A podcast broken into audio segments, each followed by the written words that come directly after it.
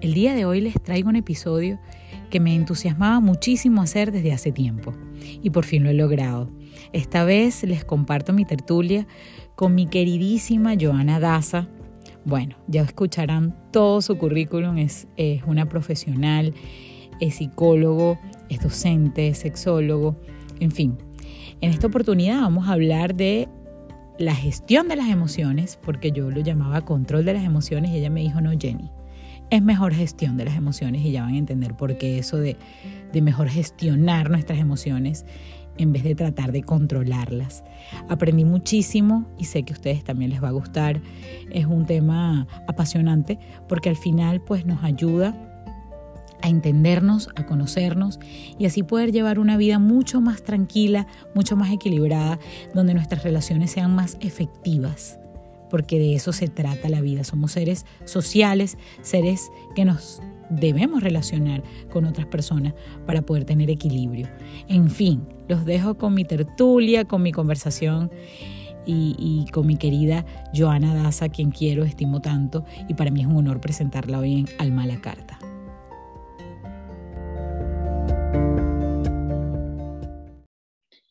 Bueno, mi Joa, ¿cómo estás? Bienvenida al podcast Alma la Carta. Qué bella, bueno, para todos los que nos escuchan. Ella es Joana Daza, este, una amiga y además también este, colaboradora en muchas oportunidades, eh, sobre todo en estos temas de crecimiento personal, para mi grupo de trabajo, me ha guiado y me ha ayudado muchísimo con esto. Bueno, por eso para mí es un honor tenerte aquí. Y más en este tema tan bonito y, que me parece tan útil, tan importante y que cuando uno lo maneja, pues es una herramienta muy valiosa para llevar a cabo relaciones sanas en cualquier ambiente que nos podamos desenvolver. Y bueno, para eso la he invitado a ella, espero que disfruten muchísimo este episodio. Vamos a hablar un poco del control de las emociones. Pero primero yo quiero que te presentes, que nos digas quién eres, qué haces, a qué te dedicas. Adelante. Bueno, antes que nada, gracias por la invitación. Quiero reiterarte de nuevo mi admiración y mi honra por, por ese bebé, por ese bebé que es tu libro. y bueno, deseándote el mayor de los éxitos que sé, que sé que eso es así porque ahí lo que hay es valor puro. Y cuando se aporta valor con tanto amor, pues nada, los resultados indiscutiblemente son poderosos. Así que bueno, este, mi honra para ti y gracias por, por invitarme a este Bueno, mi muñeca, Joana Daza. Este, bueno, ¿quién soy? Bueno, soy orientadora de la conducta, especialista en sexualidad, terapeuta de la pareja, master coach ontológico, practitioner en programación neurolingüística, docente de profesión y corazón. es mi misión de... Eh, pues soy conferencista o facilitadora de, de, aprendizaje, soy directora académica de Laicos, que es una escuela de formación de coaches ontológicos y también es una escuela que dicta talleres en las empresas para mejorar el clima organizacional y todo lo que signifique armonía y aprendizaje de competencias para estar y ser mejor y bueno, y, hacer que los resultados y el equipo y todo sea aún más maravilloso. Yo me dedico a eh, no solamente dictar talleres, como ya sabes que en ese ámbito nos conocimos, sino que también paso consulta con niños, adolescentes, familias, parejas, adultos mayores, en fin, a, a eso me dedico. Y ahorita, bueno, hay proyectos súper geniales porque ahorita estoy haciendo arte terapia con unas aliadas maravillosas, sí, estamos haciendo eventos de arte terapia para mejorar con los hijos, para mejorar en pareja, para mejorar estado de ansiedad. Este, bueno, y en eso estamos, ¿no? Eh, Excelente. una gente maravillosa, sí, con laicos con los, em, los talleres empresariales, con inspirarte lo que es el tema de arte terapia y con otras aliadas maravillosas también, talleres empresariales. Entonces, y por supuesto las consultas, así que en, medio de esas aguas me estoy moviendo en este momento. Bueno, y después de toda esta trayectoria que tú nos describes, entonces mis que escuchan van a decir con razón, Jennifer le invitó, porque mejor imposible. y sé, y, bueno, sabes que estoy detrás de ti hace rato, porque bueno, sé quién eres y sé que esto va a ser de mucha ayuda y mucho fruto para muchas personas que nos escuchen. A ver, ¿cómo podemos comenzar a, a conversar sobre esto de lo que yo llamo control de las emociones? ¿Qué, ¿Cómo describes tú y cómo tratas tú, sobre todo en tus consultas, eso de controlar las emociones? Bueno, este tema me encanta porque somos seres emocionales, lo que nos impulsa a tomar acción. Eh, qué protagónica es la emoción en nuestra vida. A mí en lo particular no me gusta hablar de la frase control de las emociones, me gusta muchísimo hablar de gestión de las emociones, porque la gente cuando escucha control de las emociones, la gente confunde esa frase con debo reprimir las emociones. Debo tragar las emociones. Y desde el reprimir y tragar las emociones, pues la gente lo que hace es enfermarse y peor aún, acumulan y cuando explotan, Dios santo, o sea, son capaces de matar gente literalmente, de hacer que un problema que era chiquitico sea aún más grande.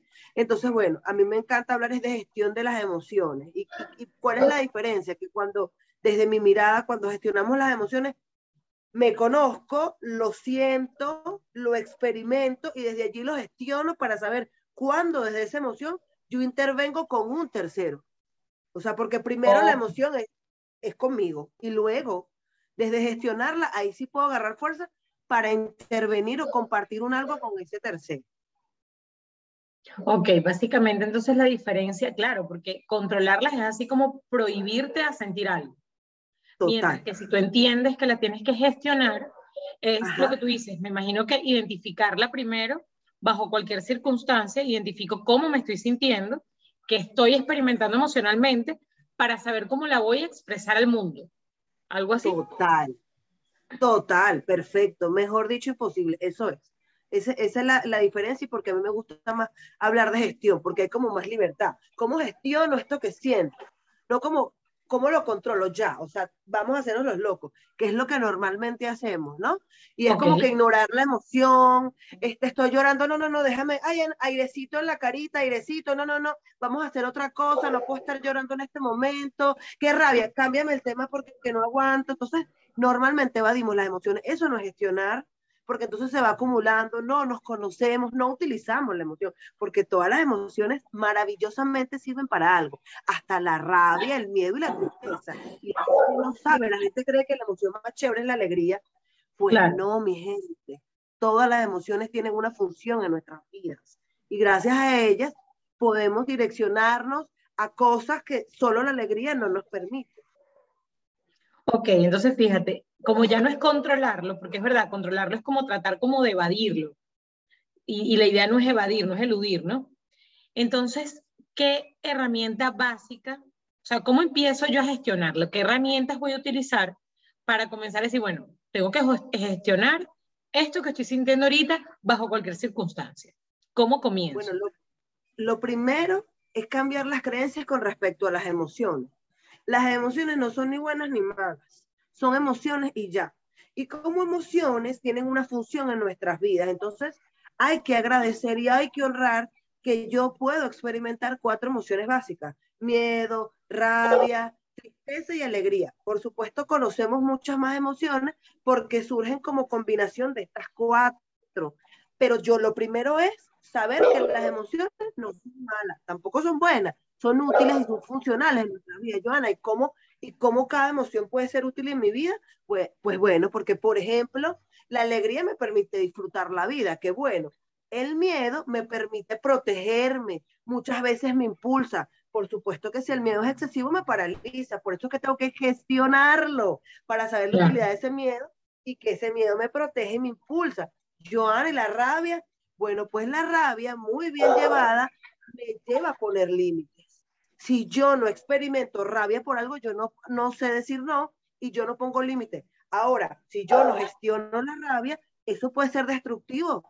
Puedo matar gente, puedo ver cosas donde no las hay. Entonces hay que aprender a gestionar la rabia para que me sirva como un acto digno, como un stop. Ya va, desde la rabia digo, hasta aquí. No lo permito más. Y la tristeza, Joana, ¿para qué sirve la tristeza? Porque detestamos la tristeza, porque la tristeza como que nos paraliza. ¿Qué tal? Claro, la tristeza es para reflexionar, mi hermano. Ahora, si usted no gestiona ese estado reflexivo de la tristeza, usted cae en depresión. Por eso es que lo primero, Jennifer, es cambiar los paradigmas con respecto a las emociones. Todas son útiles, todas son importantes en nuestras vidas. Desde verlo diferente, vamos a, desplegarnos en otras herramientas, pero eso es lo primero. Exacto, porque entonces ahora me permito vivirlo. O sea, ok, me siento triste y bueno, la tristeza va acompañada quizá de lágrimas, quizá de querer estar solo, quizá de querer estar callado, en silencio, que no necesariamente el silencio es algo malo, pero a veces las personas pareciera que ven a alguien en silencio y ya juzgan o creen que están bravas o algo así, no. Entonces, es como todo eso, ¿no? Eh, em, empiezo por permitirme sentirlo, con, pero con calma, me imagino, ¿no? Maravilloso, o sea, ya cambio, eso que me está diciendo es brutal, porque podemos hacer hasta un cuadrito. O sea, lo primero es que yo sé que las emociones no son ni buenas ni malas, eso me permite sentirlo. Una vez que nosotros nos permitimos sentir, cosa que es maravillosa, nosotros desde allí entramos en la siguiente competencia de la inteligencia emocional. Y digo, inteligencia emocional, así como, con, con, con, emoción, inteligencia emocional, porque ya empieza un protagonista importante de las relaciones interpersonales exitosas, la inteligencia emocional. Ahora, ¿qué es lo que viene una vez que lo siento? Yo me voy a permitir conocer cada emoción en mi cuerpo porque tú experimentas de una manera las emociones y yo ahora las experimenta distintos, por ejemplo. Y una vez que yo me permito sentirlo, entonces yo digo, mire, ¿cómo yo vivo la tristeza? Ah, mira, cuando yo estoy triste empieza a apagarse mi cuerpo, empieza una sensación de querer llorar. Mira, cuando estoy bravo se me encienden las orejas y ya desde allí hay la primera herramienta para gestionar las emociones, porque ya tú te conoces. Si yo estoy en una discusión contigo y yo ya conozco que mi rabia empieza con orejas rojas y yo sé que mi rabia puede llegar, llevarme a golpearte, ya yo sé que es de las orejas rojas, yo tengo que hacer una pausa y decirte, Jennifer, esto se está subiendo de tono, yo necesito un tiempo fuera porque ya esto me está sobrepasando. ¿Ves, Jennifer? La importancia. Ajá.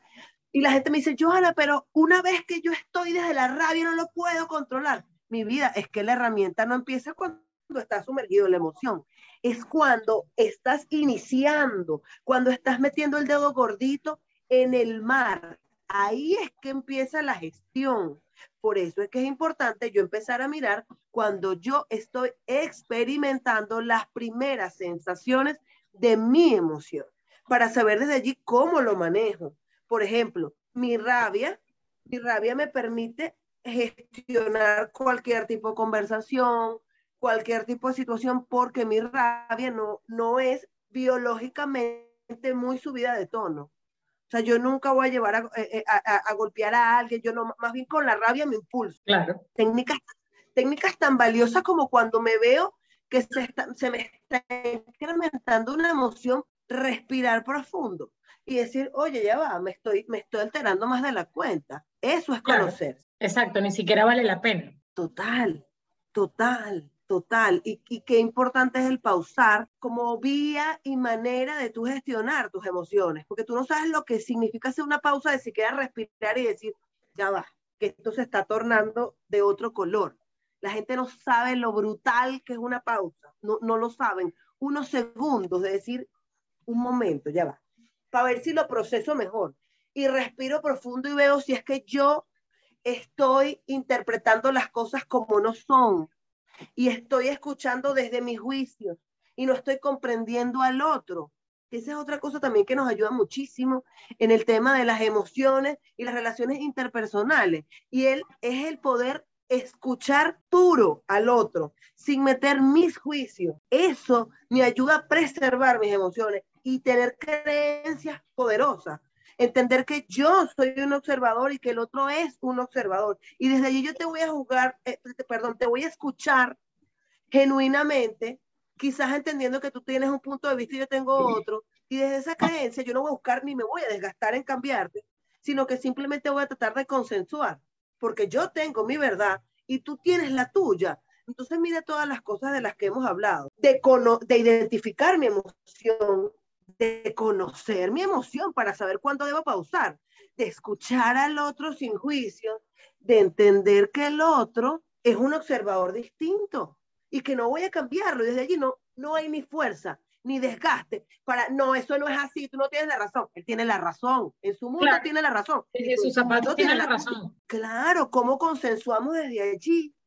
Y esa es la tarea. Entonces, fíjate cómo en el mundo de las emociones hay muchas herramientas para intervenir desde lo fisiológico. Me conozco, respiro, pauso, pero también en lo cognitivo, claro, en las creencias.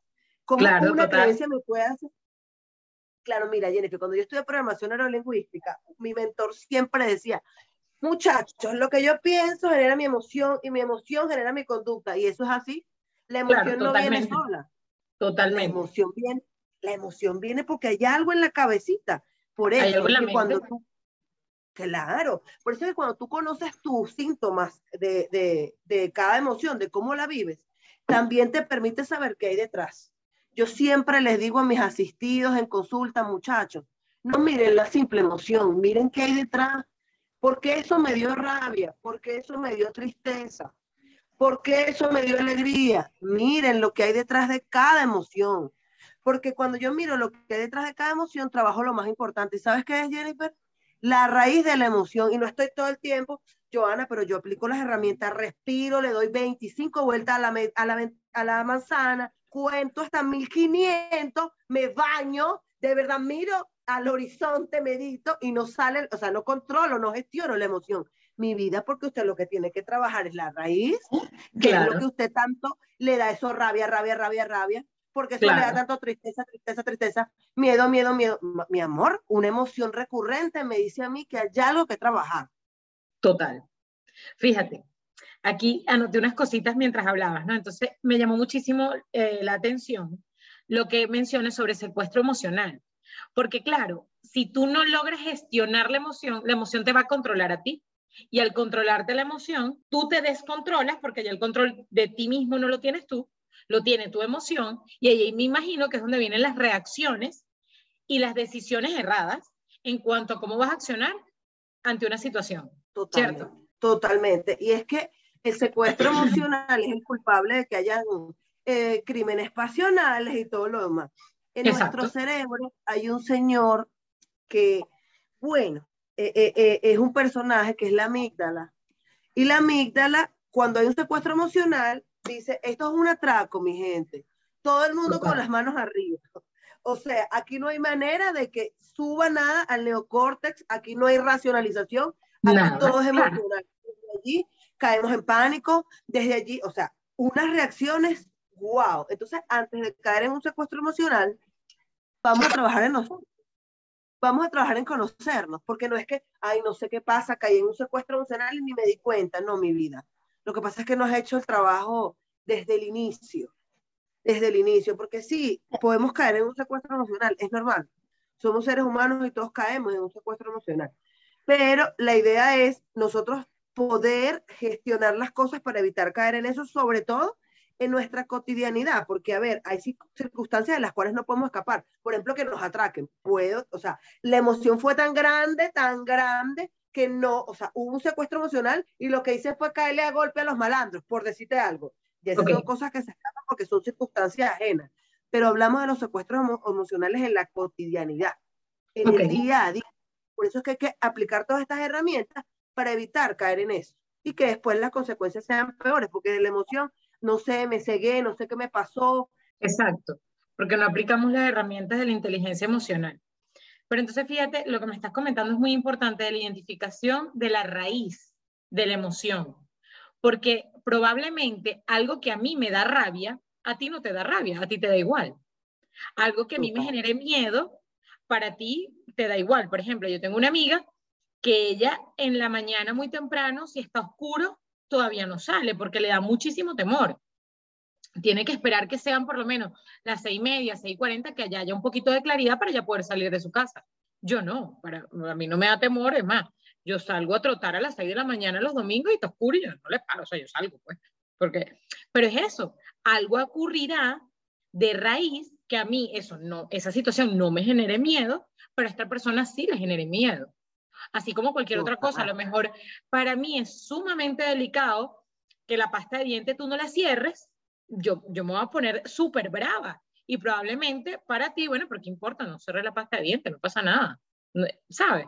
Entonces, como eh, identificar la raíz para entender entonces por qué cierta situación me genera tal emoción. Total, eso es clave y ese es el meollo del asunto. Porque oh. sí, yo creo mucho en las herramientas fisiológicas, porque, a ver, yo soy terapeuta cognitivo-conductual, yo trabajo con todas las áreas, nivel fisiológico, conductual, cognitivo, son muy valiosas, pero si yo solo aplico herramientas de lo fisiológico, por ejemplo, respirar, y no trabajo lo cognitivo, estoy aplicando solo pañitos de agua caliente. Ok. Y esa, sí, porque es que no trabajo la raíz. Fíjate que esto es más importante aún en las relaciones interpersonales, porque cuando yo sé que me molesta, que me da alegría, que me da miedo, que me da tristeza, yo se lo puedo comunicar al otro y decirle, mira, venga para acá.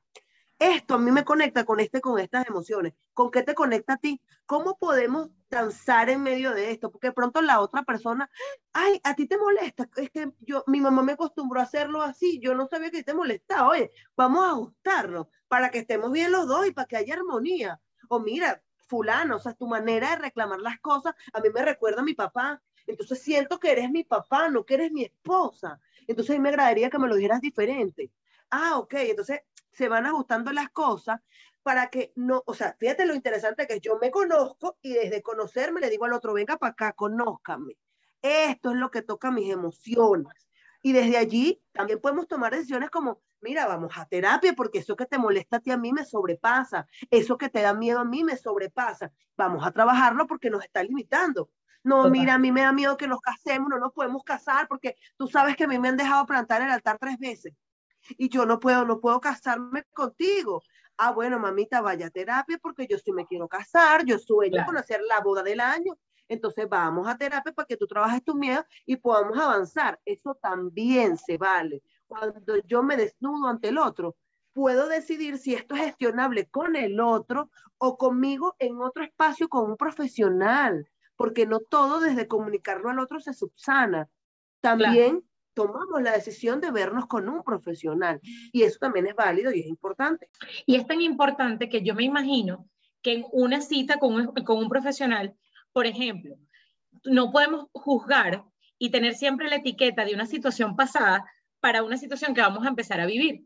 Lo que acabas de decir, por ejemplo, bueno, te han dejado tres veces plantada en el altar, pero no quiere decir que la cuarta vez también te vayan a dejar. Entonces, es una manera también de comunicarte con una persona, un especialista, que te guíe y te haga entender, mira, no todas las situaciones se van a repetir exactamente igual. Lamentablemente, hay experiencias que vamos viviendo y nos van como haciendo una programación mental, que es lo que yo eh, siempre he identificado como esas creencias que me limitan, que no tienen por qué ser verdad. Ok, lo viví en una situación o me lo dijeron o es una idiosincrasia en mi país, o es una este, regla en mi casa de mis antepasados, pero no quiere decir que eso sea la verdad. Las cosas cambian. Y, y, las situaciones no siempre van a ser iguales. Totalmente, pero a veces la gente está lesionada en su confianza y es un trabajito recuperar la confianza. Y muchas veces detrás lo que tienen es miedo al fracaso y eso Puede ser. limita a todo y la pareja dice, no, mi amor, yo necesito una gente más atrevida. Trabájalo, pues yo no te quiero perder, pero no quieres casarte, no quieres empezar un negocio, no quieres mudarte, no quieres nada, mami.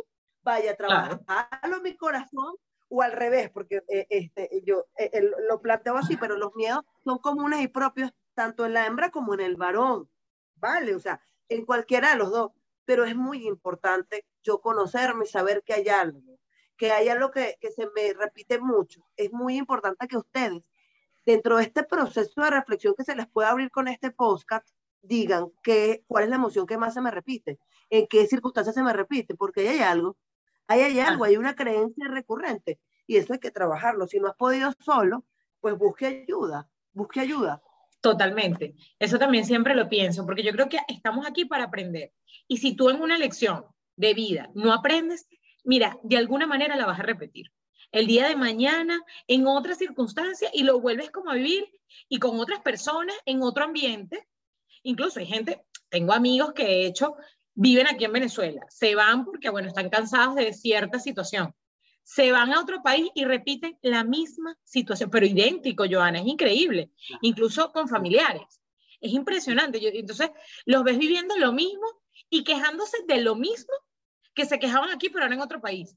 Entonces tú dices, ya va, no estoy entendiendo, porque se supone que tú te fuiste para una mejor oportunidad, porque bueno, en Venezuela estabas bien coartado y, sinceramente lo estabas, pero entonces estás como que repitiendo la misma situación en otro lado. Y, ojo, bajo la, todo muy parecido, muy similar, no lo puedo entender. Entonces ya ahí yo pienso que es algo muy individual.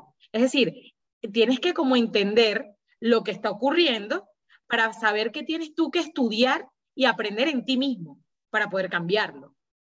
Totalmente, Jenny, totalmente. Porque nos llevamos las mochilas, mi niña. O sea, yo me voy a otro país, me busco otro hombre, pero me llevo la misma mochila. Completica. claro, y no, como no lo libero, ahí estoy. Y voy a estar cargada. Y eso que tú dices, yo estaba muerta de la risa, porque me pasa mucho, mucho, así en consulta y uno los ve y dice, ay, Dios santo Cristo. La misma este, historia, pero allá. Sí, claro, qué bueno que estás en consulta porque, ajá, ya basta de repetir patrones. Eso, eso era lo que te iba a preguntar. Esos son entonces patrones que se van repitiendo, que probablemente pueden ser, porque a lo mejor me imagino que si llegamos a esa raíz, a lo mejor son conductas aprendidas, quizás, de tus pasados. Claro, porque lo que es que nosotros aprendemos no solamente por cosas que, que vi en mi casa, que repetí de mamá y de papá, sino también por, por propias experiencias o por observación. No me pasó, no lo viví, pero lo vi. Entonces, como yo, no, no, porque dice Pilar, Pilar Jericó que una de las emociones que más se contagia es el miedo. No, yo no he ido para allá, pero a todo el mundo que ha ido le ha ido mal, qué miedo. Entonces, hacemos apareamientos ahí como, wow, ya va, o sea, vive tu propia experiencia. No quiere decir, porque a veces hay personas que dicen, bueno, pero escucha consejos para que te vaya quizá mejor. Es verdad, uno puede ser eh, abierto a los consejos, pero a veces tener también eh, capacidad de discernimiento y entender que no necesariamente lo que le pasó a la otra persona te va a pasar a ti, porque es que tú vas a actuar distinto, tú piensas de una manera distinta y, y probablemente la misma circunstancia, tú estás en la capacidad de manejarla de otra forma y el resultado no tiene que ser el mismo que el de la otra persona. Totalmente, así es. Pero todas estas creencias la gente las tiene que ir aprendiendo para que modifique su, su, comportamiento y por supuesto la emoción sea otra, ¿no? Totalmente. Porque la emoción va muy determinada por lo que pienso y además la emoción es la que me impulsa a actuar. Actuar. Ajá, la, emoción es lo que te dice, o sea, es como el motorcito para actuar. Fíjate que no en vano la gente que está en depresión no actúa, cero, nada. No, no se mueve. Sí, se apagan, están tirados en la cama porque la tristeza no es una emoción que impulse una acción. Ahora, si estás del miedo, hay varios posibles panoramas. Salir corriendo, bien sea para enfrentar de miedo, o bien sea para huir, o bien sea para alistarte la emoción te mueve hacia eso. La alegría también te mueve hacia el, movimiento y la, rabia también sabemos que conduce a mucho movimiento. A muchísimo. Entonces es como, como la, emoción es como el, impulso que nos lleva a tomar determinadas eh, decisiones. Hay mucha gente que está en lo racional y no toma decisiones. Ay, no, pero cómo lo he pensado, pero es que lo pienso y no ocurre, y no, y piensan y piensan y no toman decisiones. Y hasta que un día dicen. Hoy amanecí emocionada, claro, eso es lo que yo quiero. Y ahí es que actúan. Pero porque qué? Conectaron con esto, que es lo que los lleva a la acción. Porque si estás muy desde aquí y no conectas con esto, cero. O sea, no vas a tomar decisiones, no, no vas a accionar. con el corazón, cero. O sea, lo importante es conectar la mente con el corazón. Totalmente. Y de estar en coherencia. en ese caso sería como una conexión emoción-sentimiento.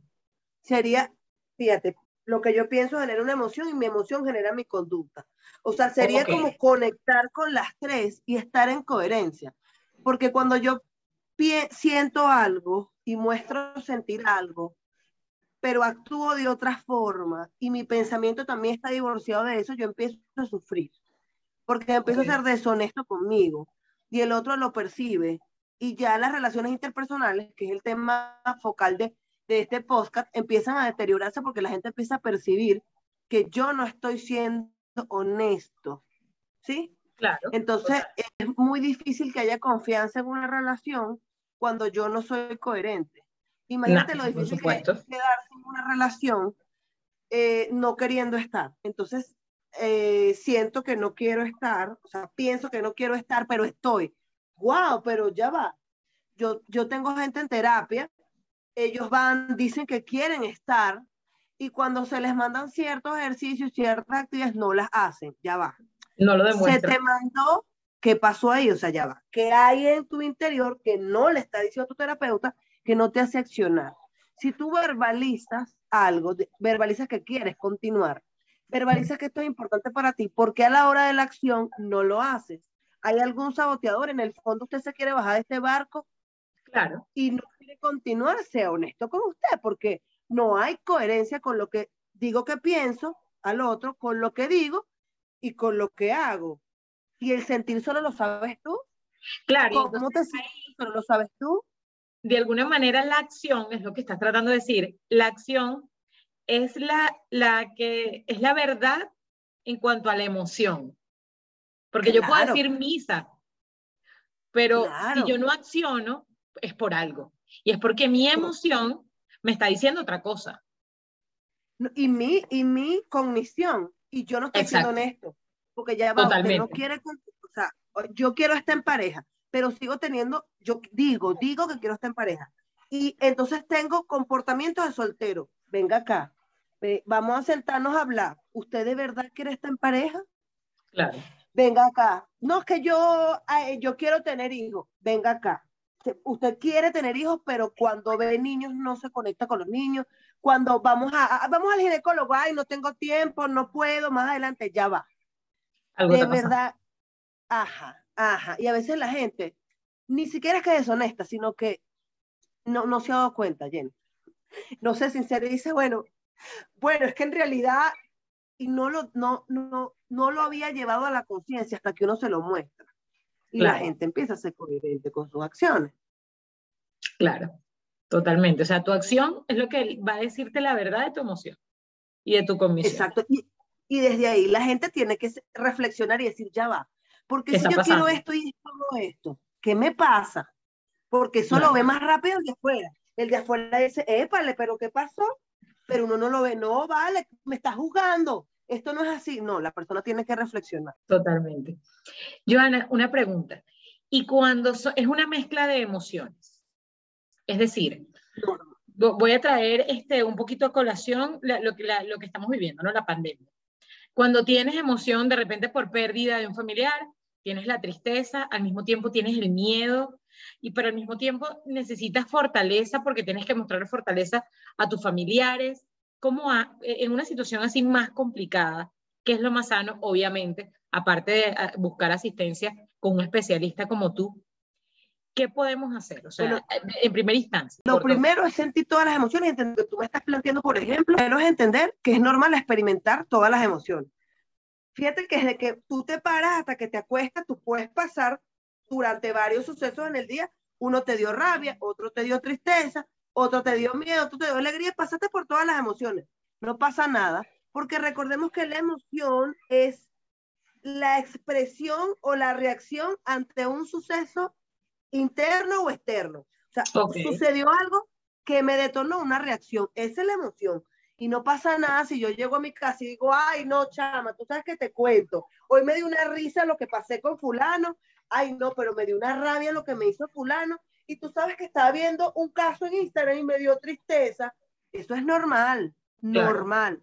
Lo que puede ser para usted preocupante es que usted esté constantemente en una emoción pegado ahí y no salga. Lo normal es experimentar todas las emociones y además soltarlas.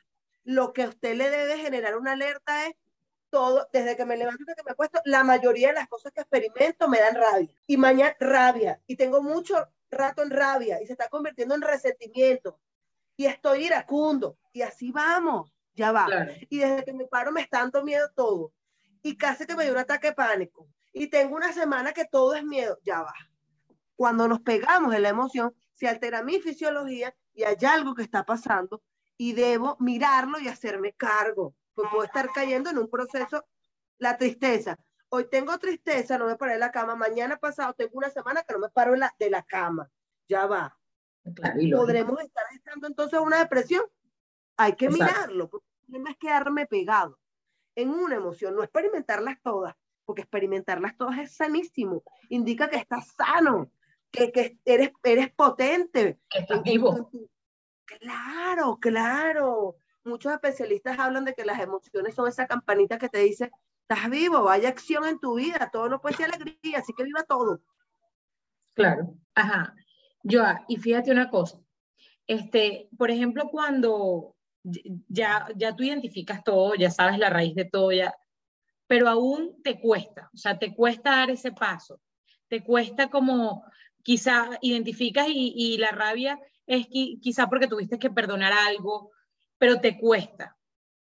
Yo creo que, me imagino que también es parte del proceso.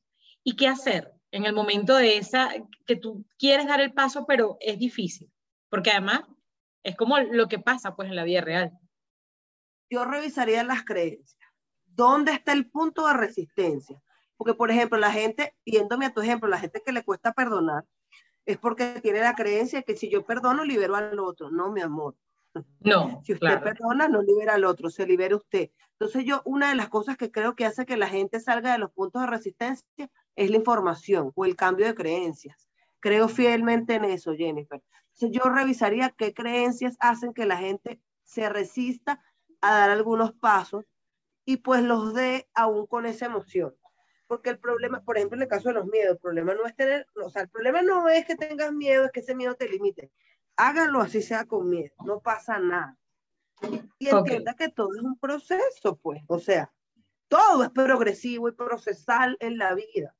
Que si yo estoy en duelo, yo no me voy a recuperar de acuerdo al grado de, de afinidad, de acuerdo a las emociones eh, en torno a esa relación, yo no me voy a recuperar tan rápido. Cada quien va a tener un tiempo de duelo y eso no es juzgable.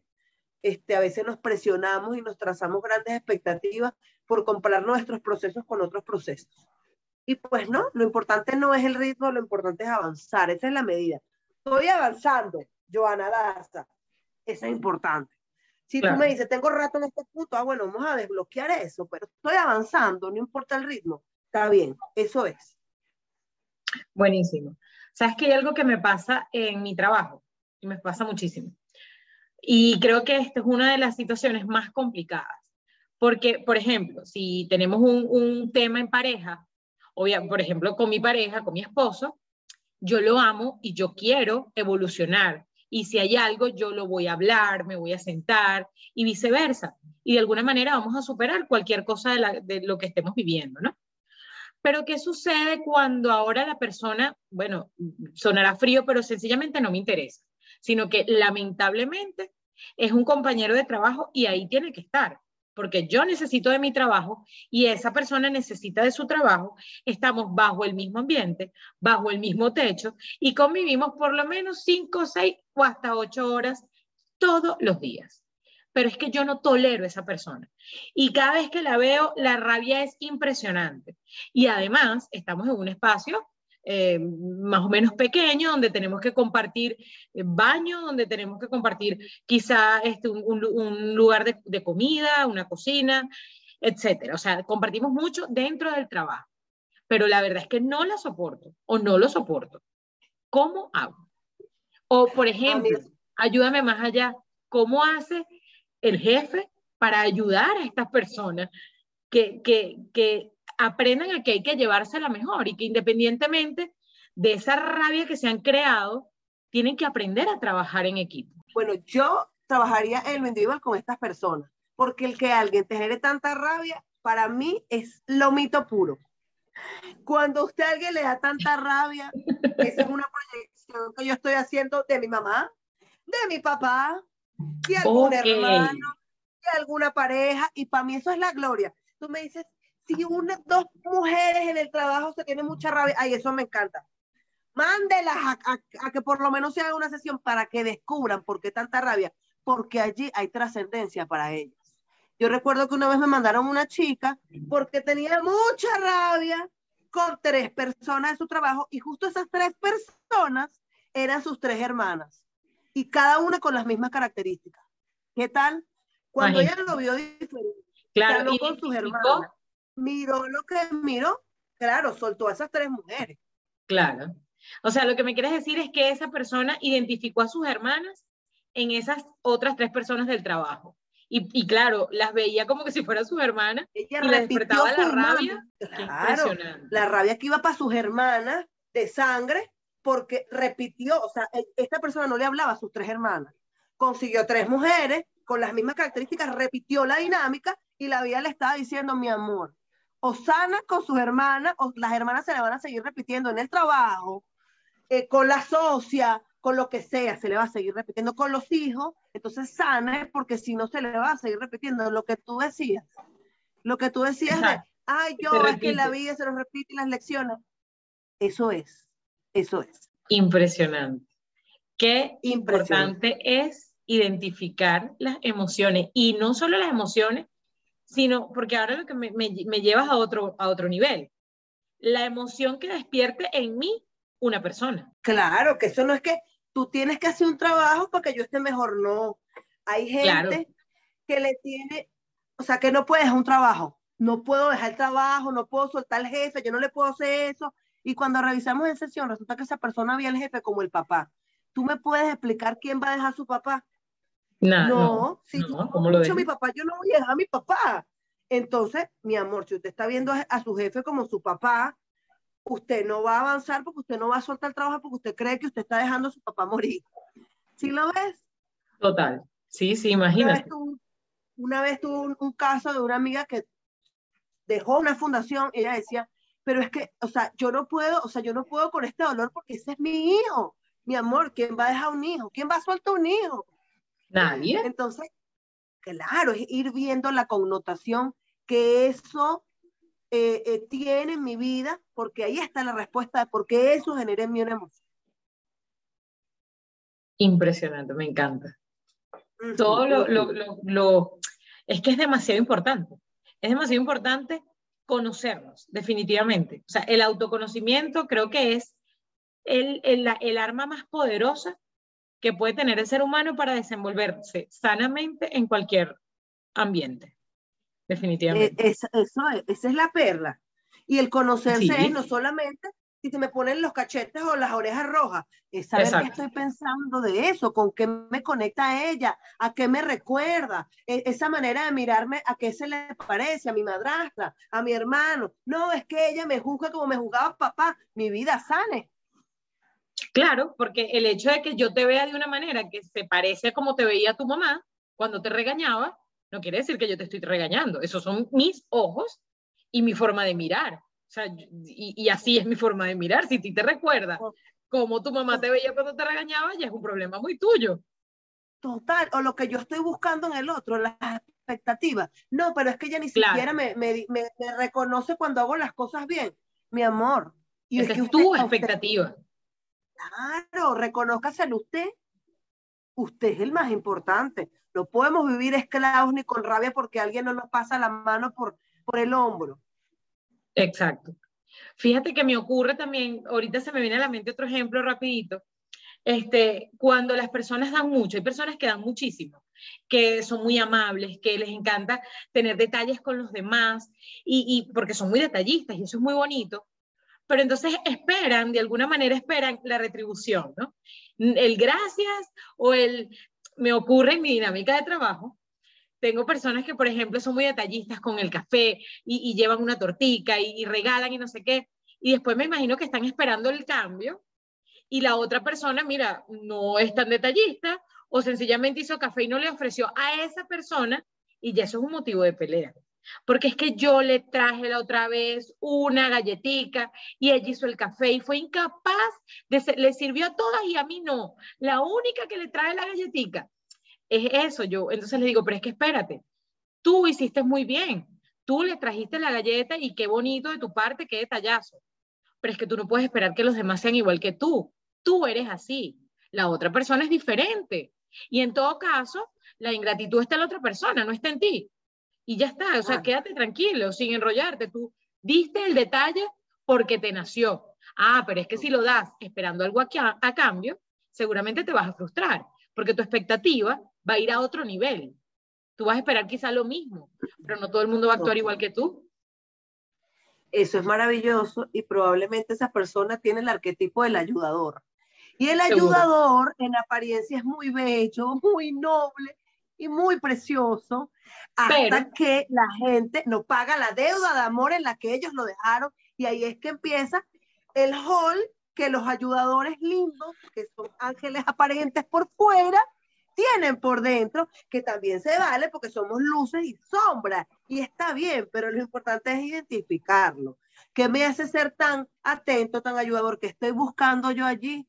Porque mientras más yo me volco hacia afuera, peor es, es, lo que yo puedo experimentar o lo que me puedo poner por estar esperando algo que no todo el mundo tiene la disposición de dar, que no todo el mundo sabe dar y una cantidad de cosas, ¿no? Totalmente. Mira, Joa. Bueno, yo feliz, no te quito más tiempo. Pensé que iba a ser más corto y ya tenemos una hora hablando. Esto es maravilloso. Yo te veía fajada. me encantó. Una pregunta, otra pregunta, y yo también disfrutando tu, tu compañía y, Ay, tus preguntas y tus aportes. Es que uno, uno, bueno, estos, temas son o sea, apasionantes y que además que son importantes. Y de verdad, o sea, es, es una herramienta, ¿vale? Es una herramienta que realmente tenemos que, que conocer, que gestionar, como bien me corregiste, no, no tanto controlarlo, sino gestionarlo, o sea, identificarlo y tratar con el lidiar con esa emoción, lidiar con eso para, para bueno, entenderla y, ir más allá de lo que tú decías, bueno, identifica. Ya yo sé que a mí esta situación me puede sacar de mis cabales, déjame comunicarlo. Porque bueno, además esto da tela para seguir cortando, porque entonces pudiéramos hablar de comunicación efectiva, porque una vez que ya tú te conoces, gestionas tu emoción, tú puedes comunicar libremente, como tú decías, desnudarte ante el otro y, decirlo todo con la mayor sinceridad y eso te va a ayudar muchísimo a que después la relación se desenvuelva, cualquier tipo de relación, de trabajo, de sociedad, padres e hijos, hermanos, pareja, amistad, lo que sea. Totalmente. Así es, princesa. Ay, mi Yoa, gracias, muchísimas gracias por participar y por apoyarme en este proyecto. Gracias, gracias siempre, Alma la Carta. Tienes el portón abierto para que sigamos conversando. Sé que, bueno, eres sexólogo, eres tantas cosas que sé que pudieras aportar y estoy segura, bueno, estoy segura porque ya tengo varios que escuchas, gracias a Dios se ha armado una comunidad muy, muy bonita y cuando los viernes no les cargo, sí me, a veces me tocan la puerta, hey, ¿qué pasó hoy? ¿De qué vas a hablar? Entonces, bueno, me encantaría luego que tengas un huequito poder hablar de otro tema que sea útil para nuestros escuchas. Muchísimas gracias, Joana. No, gracias a ti, mi princesa, por invitarme, por hacerme parte de esto. Usted sabe que usted y yo estamos encaramadas, aunque no nos veamos, siempre con un mensajito, yo necesito tal cosa, y yo ahí estoy ahí atendiendo a su pues nosotros estamos ahí pegaditas y, y bueno, no, no, no nos distanciamos, aunque eh, eh, físicamente a veces no nos veamos estando en el mismo pueblo, pero no importa, estamos ahí emocionalmente cerquita. Es así. Eso es lo importante. Gracias Muy orgullosa de lo que estás haciendo. Y como siempre, y como te lo dije, varias veces te lo he dicho, de tu bebé. Espero que más gente siga conociendo ese bebé. Gracias. Bueno, poco a poco van a ir conociendo el libro a ver qué tal y qué tanto puedo ayudar. Gracias, muchísimas, muchísimas gracias. Un gran abrazo. Y bueno, ahora en la cajita de descripción voy a colocar tus redes y las redes de Laicos, que es una empresa espectacular también de crecimiento personal, de crecimiento espiritual y que además da guías empresariales, incluso a nivel personal. Lo voy a colocar porque de verdad son una empresa este, muy, muy valiosa para, para esas herramientas que necesitamos para el día a día. Bueno, nos vemos. Chao. Chao.